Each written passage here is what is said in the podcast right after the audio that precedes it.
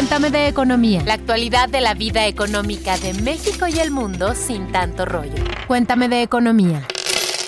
¿Qué tal? Pues escuchas de Cuéntame de Economía. ¿Cómo han estado? Yo soy Dainzu Patiño, reportera de la Mesa de Economía en Expansión.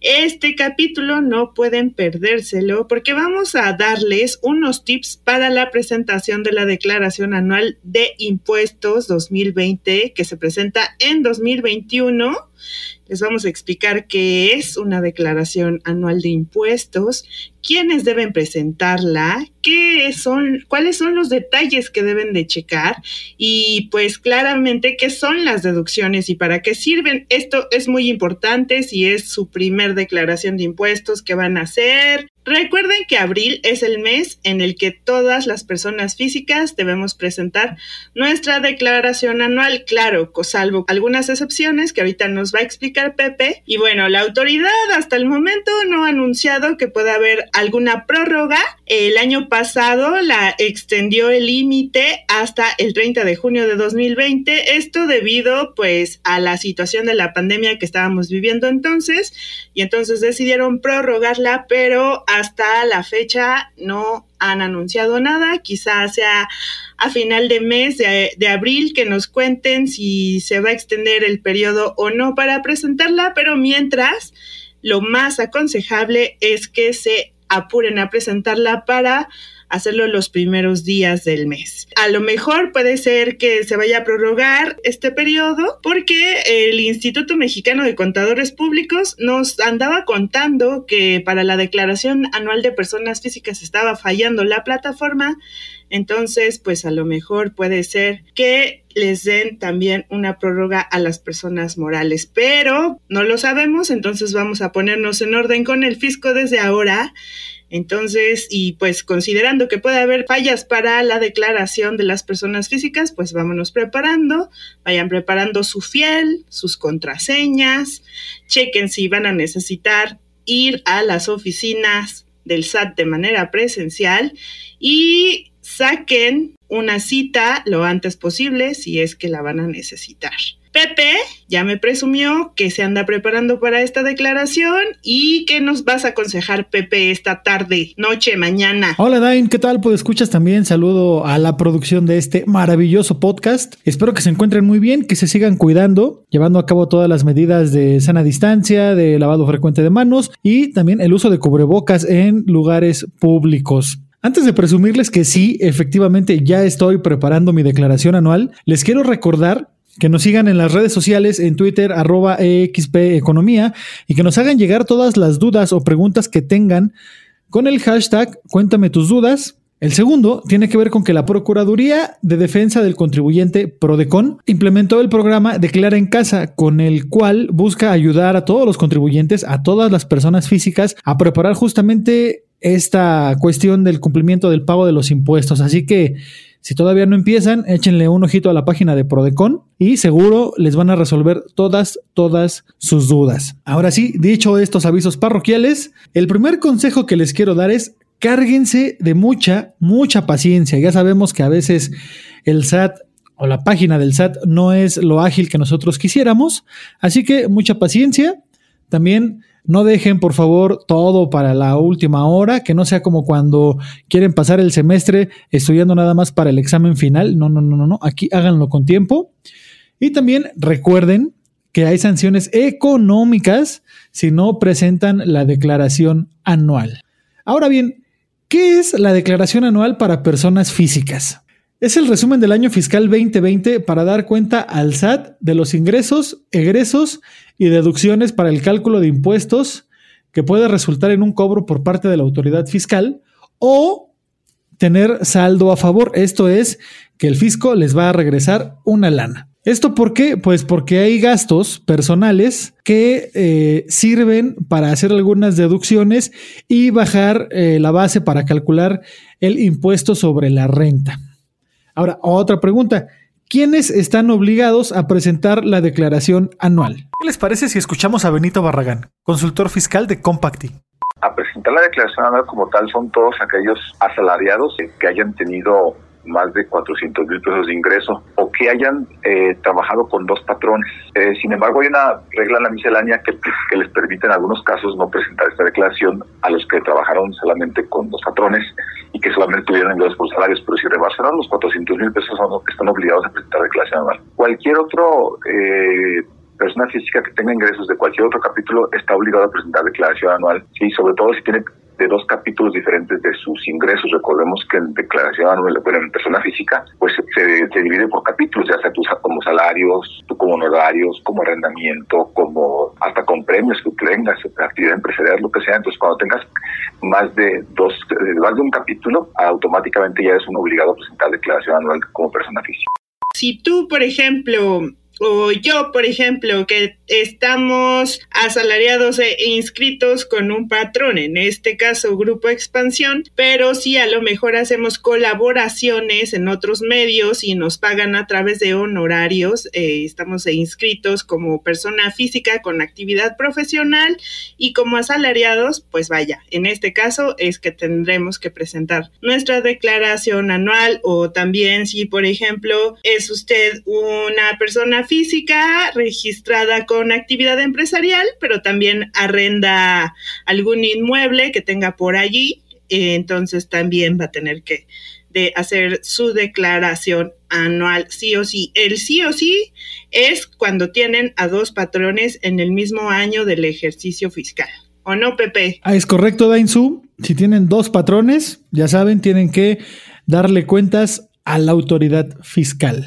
Y también les recuerdo que a finales de marzo el Servicio de Administración Tributaria subió el aplicativo para presentar la declaración anual. ¿Qué tiene que ser lo primero que se debe hacer para presentar la declaración anual? Número uno, y eso así que sea como cosa religiosa, tener la fiel y todas las claves. Ya sabemos que para entrar a un lugar es una clave, luego para entrar a otra es otra, y entonces todo en orden, la fiel y las claves. Ingresar a la página del SAT, también es importante tomar en cuenta que el SAT ya tiene los ingresos, algunos gastos que se hicieron y que pueden ser sujetos de deducciones. Aquí hay que considerar lo que el SAT te está contando como ingresos y también que todas las deducciones estén consideradas. Cuestiones particulares y pues recuerden que hay dos tipos de deducciones, las personales y que son por suministros para realizar nuestro trabajo. Por ejemplo, en 2020 muchas personas empezamos a trabajar desde casa, compramos suministros de oficina, computadoras, sillas, teléfonos celulares, los cuales son necesarios para realizar eh, nuestro trabajo. Esos son gastos que se pueden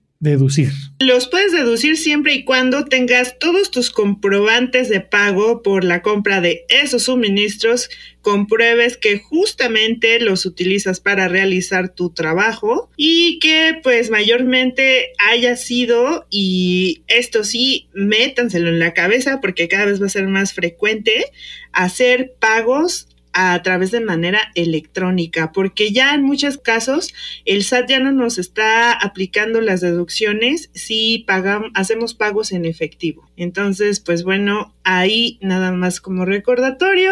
Recuerden que para que el SAT les contabilice sus gastos como deducciones, deben ponerle la clave que depende del tipo de gasto que queremos deducir. Esto ayuda a bajar la base para el cálculo del ISR pues hay un límite legal que es equivalente a 5 UMAS elevadas al año o el 15% de los ingresos de tú como contribuyente. El monto que resulte menor a esto, al, o sea, las 5 UMAS o el 15% de tus ingresos en el año, lo menor, el porcentaje menor va a ser lo va a ser tu límite para tus deducciones personales. Escuchemos de nueva cuenta a Benito Barragán, quien nos contará cuáles son las claves y los conceptos que pueden deducirse en la declaración anual las deducciones personales son pues, las colegiaturas. Este, es muy importante que la colegiatura esté cargada del complemento concepto que se debe utilizar para ese tipo de cuestiones, explico? Entonces es muy importante que,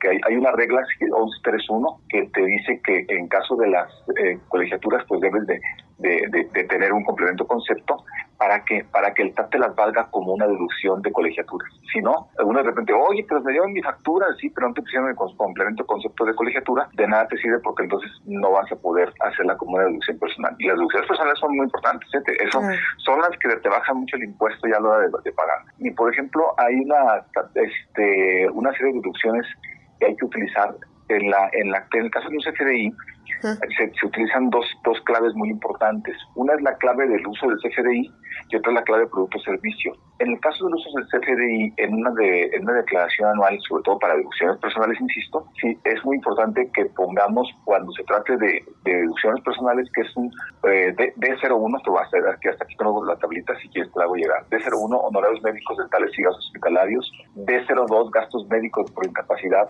D03, gastos funerales, toco madera. D04, donativos. D05, intereses reales efectivamente pagados de créditos hipotecarios, D06 aportaciones al SAT, D07 primas de seguro, D08 gastos de transportación escolar obligatoria, D09 depósitos de cuentas para ahorro y la última, D10 pago por servicios educativos.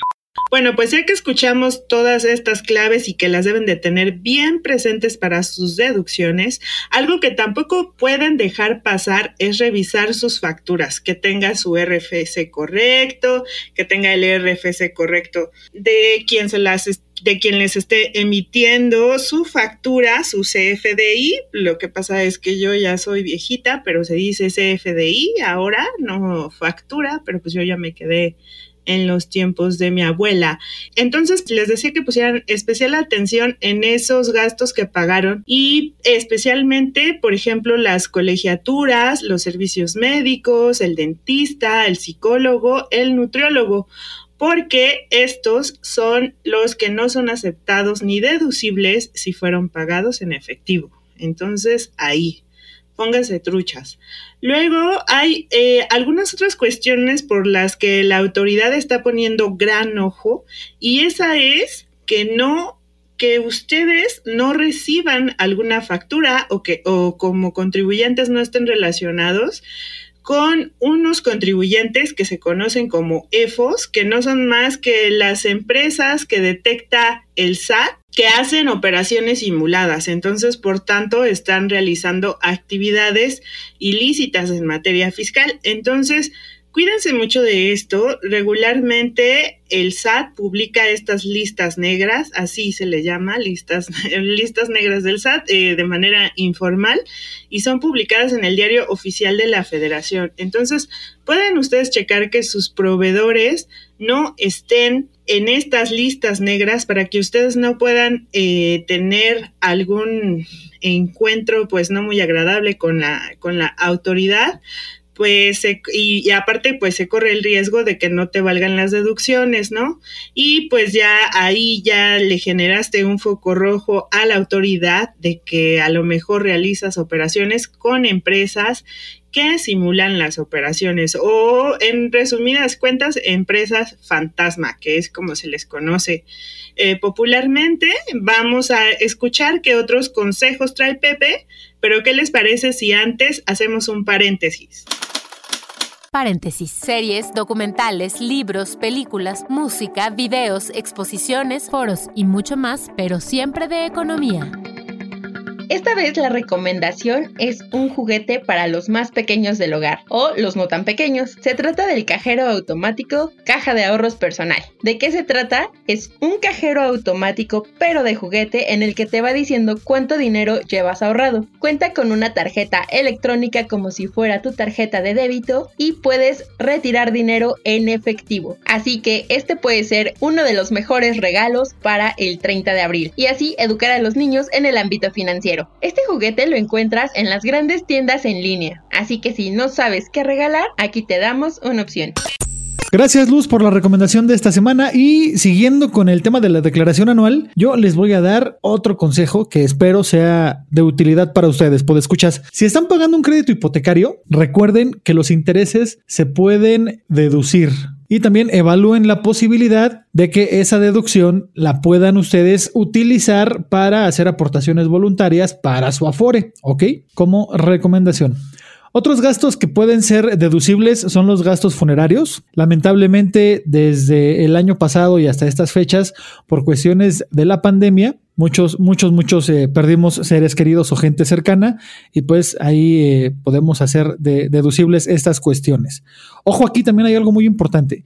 Si contrataron algún plan de previsión funeraria, lo van a poder deducir hasta que lo utilicen. Es decir, no, si lo, si lo contrataron el año pasado, no lo pueden deducir en esta declaración anual, sino hasta que utilicen ese paquete que contrataron. Y bueno, pues recuerden también que los gastos funerarios solo son deducibles para familiares directos del contribuyente, es decir, la madre, el padre, cónyuge e hijos. Así que, ojo, también pónganse atentos con esta situación. Para tener información más detallada y estén listos para la declaración anual, vamos a escuchar lo que nos explicó Nora Flores, quien es integrante del Instituto Mexicano de Contadores Públicos.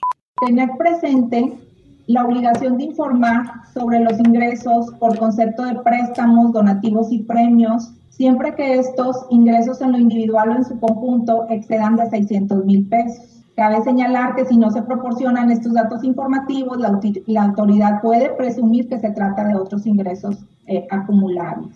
También es de suma importancia reportar aquellos ingresos por los que no se está obligado al pago del impuesto, como son, entre otros, viáticos, enajenación de casa-habitación, cuyo monto no exceda de 700 mil UDIs, herencia o legado, jubilaciones, pensiones, reembolsos de gastos médicos, todos estos ingresos de conformidad con el artículo 93 de la ley del impuesto sobre la renta. En caso de no declararse estos conceptos, pues pueden dar lugar a una discrepancia fiscal en los términos del artículo 91 de la ley del impuesto sobre la renta. También otra, otra consideración importante, pues es con respecto a las ventas de inmuebles formalizadas ante notario público, es conveniente asegurarse de obtener el CFDI y la constancia de enajenación donde se informen los datos relacionados con la enajenación del inmueble y desde luego con el cálculo del impuesto sobre la renta.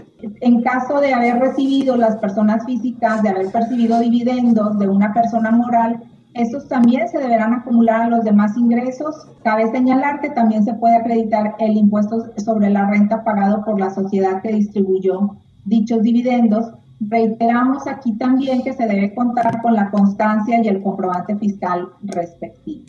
Recuerden amigos que las discrepancias fiscales es cuando el SAT detecta que nuestros ingresos declarados no coinciden con nuestros gastos. Así que también pónganse bien pilas con aquellas compras que hacen a través de sus tarjetas de crédito o que también de pronto la tía, la abuelita, la sobrina les pide que les presten la tarjeta de crédito para comprarse, que ellos les pagan y quién sabe, y esos chanchullos que de pronto hacemos, pues pónganse bien listos porque la autoridad pues tiene el ojo encima de nosotros y tenemos que estar bien truchas con aquello de las sumas y las restas y los ajustes. Y bueno, y si ustedes llevaron el control del pago de sus impuestos durante el año de manera mensual, metieron sus deducciones, tienen sus facturas impresas o en digital, ordenadas por folio, llevan un estricto control de sus ingresos y de sus pagos, pues no deberían de tener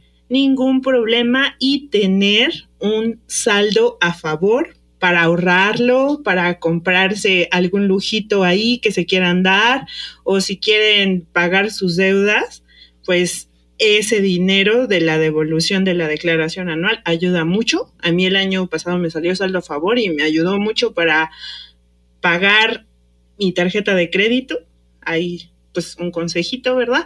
Si su saldo a favor no es mayor a los 150 mil pesos, digo, hay casos, se puede optar por la devolución automática siempre y cuando esté una cuenta bancaria activa, que ustedes registren una cuenta bancaria activa y que coincida completamente con su nombre, pero pues bueno, ahí va a aparecer seguramente en el aplicativo del SAT, porque pues el aplicativo del SAT tiene todo todo lo habido y por haber en materia de dinero.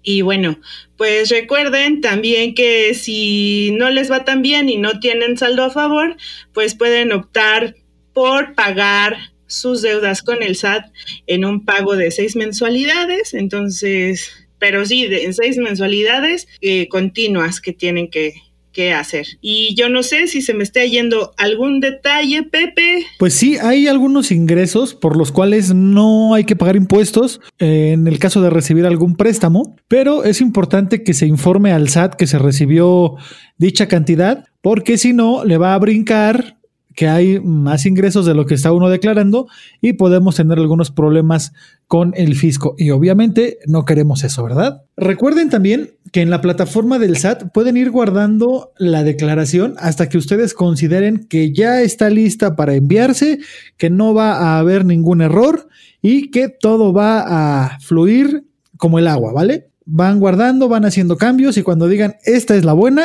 la mandan al SAT y todos cumplimos y todos felices y contentos, ¿va? También eh, recuerden, producto de estos cambios que se pueden hacer, si de pronto ustedes detectan que hay alguna, se les olvidó poner alguna factura, pues es, momento para que la vayan eh, agregando, ¿vale? Otro, otro punto que les quiero recomendar, puedo escuchas, es que en las citas para el SAT únicamente son para la obtención de contraseña, entrega de constancias de RFC y cédulas de identificación fiscal o CIF para acreditar el RFC, ¿ok?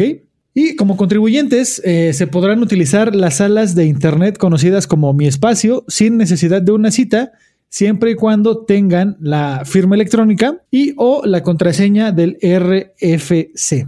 Los trámites que se pueden hacer en este espacio son actualizaciones y servicios al RFC, regularización de obligaciones, cambio de domicilio, declaración anual, declaraciones provisionales, inscripción de personas físicas mayores de edad, facturas y se adhieren también los trámites de activación de buzón tributario, ingresar solicitud de aclaraciones, servicios o solicitudes, renovación de la e-firma que esté por vencer y la obtención de certificados de sellos digitales. Si de plano ocurrió algo por lo cual no van a poder acudir a la cita, por favor, no se olviden de cancelarla para que ese lugar sea asignado a alguien que así como ustedes tienen la necesidad de ir y pues ocupe ese lugar que ustedes ya no van a ya no van a cubrir. Y antes de despedirnos, ¿qué les parece si escuchamos el cuéntame tus dudas de esta semana? Cuéntame tus dudas. Tú preguntas, nosotros te contestamos. André Guzmán nos hizo llegar su duda mediante el hashtag Cuéntame tus dudas. Y es, ¿qué es el PIB per cápita? Buscamos a Gabriela Siller, quien es directora de análisis económico financiero en Banco Base. Y esto fue lo que nos respondió. El PIB per cápita es el Producto Interno Bruto dividido entre la población de un país. Hay que recordar que el PIB, el Producto Interno Bruto, es la producción de bienes y servicios finales dentro de una economía y el PIB también es la medida más utilizada sobre la actividad económica. Por lo tanto, el PIB per cápita podríamos decir que es la actividad económica en un periodo de tiempo, en un trimestre o en un año, dividida entre la población. Muchas gracias a Luz por el cuéntame tus dudas de esta semana y pues como todo lo bueno se termina, pues este programa ha llegado a su fin. Esperamos que esta breve guía para presentar la declaración anual de las personas físicas les sea de su ayuda y si no, nos echen un hashtag cuéntame tus dudas para preguntarle nosotros a los especialistas y no dejarles con la duda y reciban este saldo a favor del SAT. Así que échenle ganas, lávense las manos, no olviden seguirnos en Twitter, arroba EXP Economía y nos escuchamos la próxima. Cuéntame de Economía, un podcast de Grupo Expansión.